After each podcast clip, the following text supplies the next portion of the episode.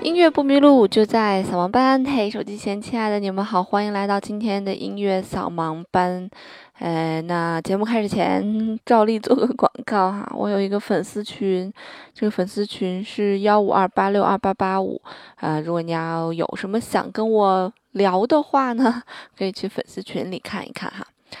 啊，今天我们要聊的这个人物啊，就我们刚才听到的那个作品呀，可能每一个人都应该听过这首作品吧。我一听他就知道，哇，太熟悉了。但是很少有人知道这个作品是谁去写的。那我们今天就跟大家来聊一聊这个作者啊，他是罗西尼的一部收官之作，叫做《威廉·退尔》。嗯，罗西尼写了很多歌剧啊，而这个威廉·退尔其实比较奇怪，这个威廉·退尔的这个部序曲啊，就尤其是我们听见的这个序曲的后半部分，啊，这一部分是我们大家最熟悉的，而他的这个歌剧呢，不是很经常的去上演，呃，有一个可能性，可能是这个威廉·退尔时间太长了，他总共的这个歌剧的时间大概需要四个小时，如果再加上中场休息的话，你可以。算一下，这个一幕歌剧下来大概需要五个小时多，所以这对于观众来讲是一个非常大的考验。如果从七点半开始演的话，八点、九点、十点、十一点、十二点半，就将近一点才能结束，还要谢个幕什么的，是吧？所以这观众肯定都看疲了，所以这部歌剧也不经常上演。那即便上演，可能大家是把这个歌剧的其中一部分拿来去演出，而不是演出它的全部。但是他的这个威廉·退尔的序曲可就不一样了啊！这个全世界都知名的序曲呢，是经常在我们耳边回响的。那除了这个序曲我们大家耳熟能详之外啊，这个罗西尼呢还有一样东西大家也是听过，这个东西叫做罗西尼牛排啊。我想可能大多数爱吃的朋友听到这就知道啊，罗西尼牛排我知道。这个罗西尼牛排啊有两种说法。第一种说法呢，说是一个主厨专门去为罗西尼去制作的，所以把它叫做罗罗西尼牛排。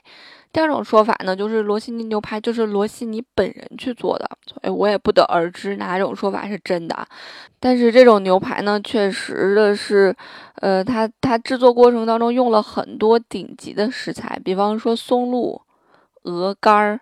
然后搭配黑椒汁。当你听到这几样食物搭配在一起的时候，是不是就觉得哇，好好吃，好胖，是吧？因为有鹅肝在里面啊。一般来讲是一块牛排，然后加上两个上等的，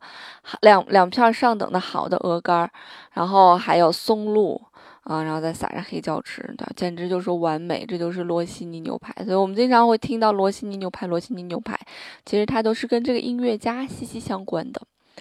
那么罗西尼这个人呢，其实是在这个音乐界上和其他的音乐家有点不太一样的。那罗西尼写的歌曲比较多嘛，对，嗯，那他不一样点在哪儿？首先，这个人比较长寿，他大概活到了七十六岁，啊，不像莫扎特，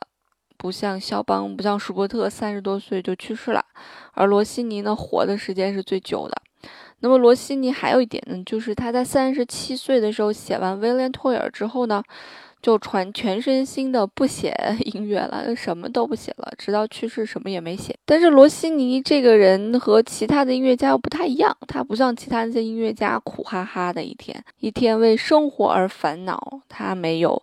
嗯，他很早就。那他在二十岁出头的时候就已经很有赚钱的能力了，啊，所以直到他三十七岁写完《威廉·退尔》给他赚了一大笔钱之后，他真的是后面的生活真的就是衣食无忧了啊，就那种感觉，啊，也挤进了上流社会，所以他也不用靠去卖歌剧来去换取这个生活的基本生活费了。所以算是活得比较潇洒的一个人，所以才有可能去创造那么多美食啊，对吧？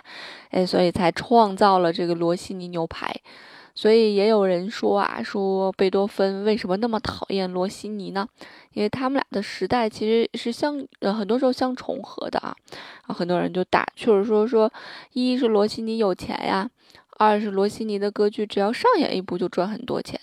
而贝多芬写的唯一一部歌剧还失败了。嗯，所以贝多芬就特别看罗西尼眼红啊，就特别讨厌他哈。但其实从我们现在来看来呢，这个罗西尼在大家当中的知名度远远不如我们的乐圣贝多芬。那也有人说说罗西尼如果勤奋一点哈，这个后半生继续创作，也有可能他的创作成就能够超过贝多芬。可是他没有，他停止写作了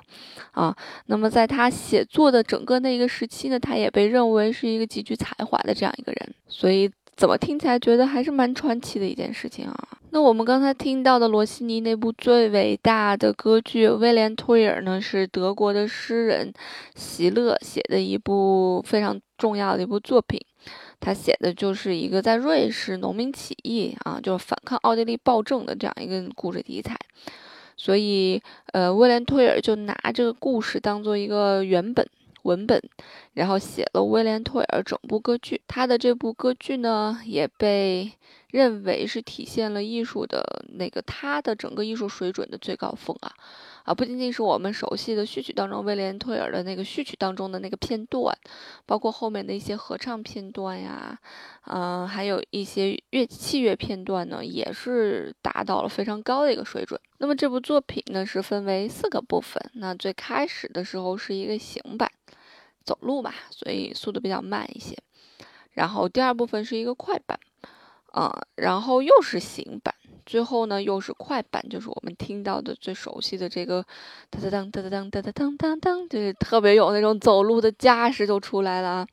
那么前面的一些就基本上是描绘了大自然的美景呀。啊，或者一些电闪雷鸣的一种场面的描写呀，啊，或者一些田园景象、牧歌的那个阿尔卑斯山的恬静之美的描写呀，直到最后呢，就是革命战士英勇向前的感觉啊，就跟我们的那些抗战歌曲有点像啊，这就是我们最熟悉的威廉·退尔的那个部分。那大家要去看罗西尼的照片，你会发现就是一个肥头大耳的那样一个形象，很不讨喜。但其实他的这个，因为年轻二十多岁的时候就赚了很多钱，所以身边莺莺燕燕还是围绕很多的。而且作曲家嘛，对吧？身边不围绕莺莺燕燕，如何去创作呢？但是啊，据说他年轻的时候长得还是蛮帅的，啊，所以才有那么多莺莺燕燕。那谁知道呢？但可以肯定的是，他们他的家庭啊，他的家庭就是一个。呃，音乐世家，因为父母全部都是音乐家，父亲是一个小号手，母亲是一个歌手。虽然他父亲后来热衷于这个政治啊，就不太管他了，他妈带着他，但是他母亲的这种，呃，音乐熏陶还是非常的影响罗西尼，使他变成了今后就大家口中的谐。喜歌剧的这样一个很鼻祖的一个人物啊，所以很多人把他和威尔第直接拿来并论，就说威尔第写歌剧写的很棒吧。那么罗西尼也是，因为他写的一般都是喜歌剧啊，不像莎士比亚的悲剧，不是，他是喜歌剧，所以让人看起来可能会比较轻松一些，所以也是在当时受到了权贵啊以及大众的一些追捧。呃，只要是罗西尼的歌剧，那绝对就是没有错的啊！他就是，嗯，绝对是会捧场而且效果也会特别好。他在刚开始写歌剧的前二十部的时候，每一次都很成功，但只有一部不成功，就就是塞维利亚的理发师啊，并不成功，首演不成功。在古典音乐史上，很多大师的杰作首演都是乱七八糟就结束了。但是塞维利亚的理发师这个整个的一部歌剧，在至今啊，我们还是能看到这个上演的啊，就上演的几部剧目之一。那除此之外呢，大家知道他的还有灰姑娘呀、雀贼呀、奥赛罗呀、什么摩西在埃及啊，这些对于罗西尼来讲也是非常重要的一些作品。好啦，其实罗西尼这个人的整个生平呢，好像也没有那么多点可以去介绍哈。